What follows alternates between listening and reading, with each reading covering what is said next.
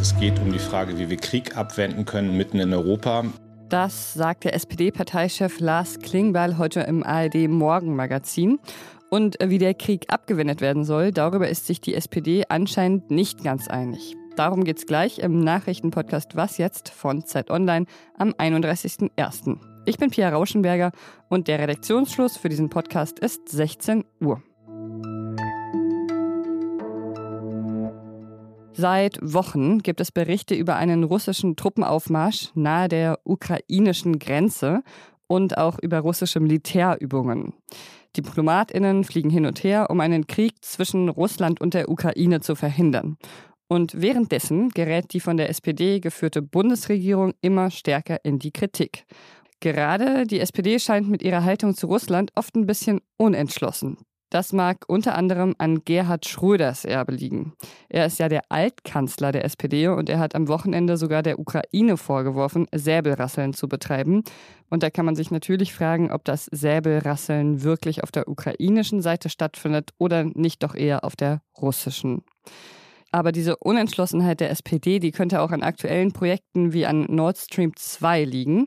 Ja, und diese russische Gaspipeline, die endet direkt in Mecklenburg-Vorpommern und da regiert wiederum eine SPD-Politikerin. Manuela Schwesig ist da Ministerpräsidentin. Der neue Parteichef Lars Klingbeil jedenfalls hat den Kurs seiner Partei gegenüber Russland heute verteidigt. Im ARD Morgenmagazin hat er gesagt, wir agieren in der Regierung geschlossen und es ist völlig klar für uns, wir erleben gerade eine Eskalation, die von Russland ausgeht.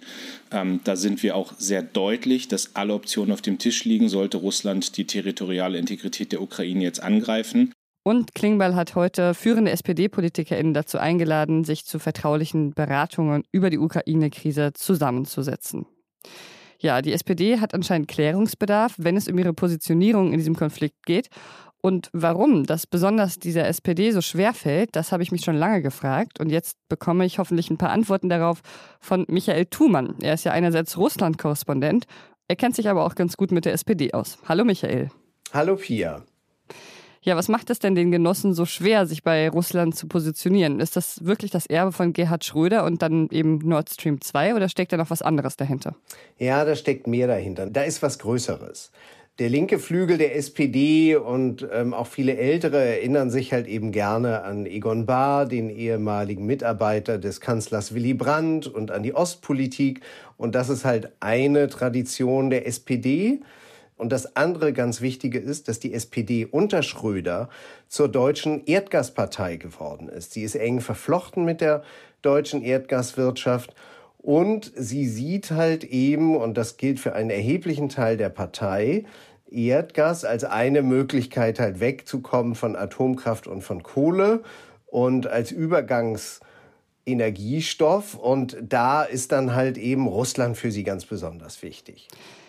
Ist das dann wirklich eine Fortführung von Willy Brandts Ostpolitik, jetzt zum Beispiel auch keine Waffen an die Ukraine zu liefern? Oder ist es vielleicht ein Missverständnis und Brandt hätte ganz anderes im Sinn gehabt? Willy Brandt hat seine eigenen Genossen immer wieder überrascht. Gehen wir mal zurück zur Zeit der Wiedervereinigung, als äh, viele Genossen in der SPD plötzlich meinten, das geht jetzt eigentlich nicht, weil das haben die Deutschen historisch nicht verdient. Und Willy Brandt, der war voll für die Wiedervereinigung. Wir wissen nicht, wie Brandt heute stehen würde. Deshalb ähm, glaube ich auch nicht, dass man sich mit Willy Brandt äh, berufen kann auf keine Waffenlieferungen an die Ukraine oder Dialog und Verständnis für Putin um jeden Preis. Und meinst du, die Partei ist da grundsätzlich gespalten oder kann sie da einen gemeinsamen Kurs finden? Ich glaube, die Partei hat schon eine grundsätzliche Spaltung, weil es gibt in der SPD natürlich viele Leute, die sich seit vielen Jahren mit Sicherheits- und Außenpolitik beschäftigen die vieles so ein bisschen anders sehen als die Basis oder auch der linke Flügel. Aber am Ende muss Olaf Scholz natürlich irgendwie alle zusammenhalten. Und entsprechend haben wir schon gesehen, dass in den letzten zwei Jahren diverse Sicherheitspolitiker der SPD das Handtuch geworfen haben, weil sie diese ganzen Kompromisse eigentlich nicht mehr mitmachen wollen. Und insoweit, ich rechne eigentlich auch weiter mit so einem kompromisshaften Zickzackkurs der SPD in den kommenden Jahren. Ja, dieser Zickzackkurs, wie du es nennst, stößt ja international auf Kritik. Unter anderem, dass die Bundesrepublik keine Waffen liefern will. Welchen Ausweg siehst du denn da? Naja, man müsste den Ukrainern einfach nur genau zuhören. Die haben ja nicht nur nach Helmen gefragt, die Ukraine braucht tatsächlich ähm, mehr Sachen und das müssen nicht immer tödliche Waffen sein. Das können auch Funkgeräte sein, das kann Aufklärungstechnik sein, das können Aufklärungsmonitore sein. Und äh, ganz ehrlich, was die alten sowjetischen Haubitzen angeht, die Estland gerne den Ukrainern weitergeben möchte und die jetzt von Deutschland blockiert werden, da kann ich nur zu sagen, damit hat die Bundeswehr eigentlich nie was zu tun gehabt. Die waren in DDR-Beständen und wurden dann an Estland weiter verscherbelt. Und dass sich die Bundesregierung überhaupt darum kümmert und ihre Nase da reinsteckt, ist der eigentliche Skandal.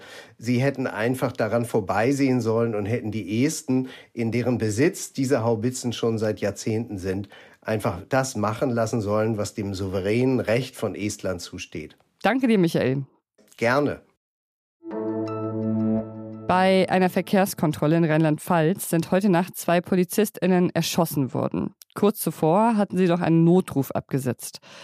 Der Innenminister von Rheinland-Pfalz, Roger Levens, hat heute dazu gesagt: Beide waren in der Nacht zum Montag im Landkreis auf Streifenfahrt bei einer Verkehrskontrolle auf der Kreisstraße 22 um etwa 4.20 Uhr wurden beide durch Schüsse tödlich verletzt.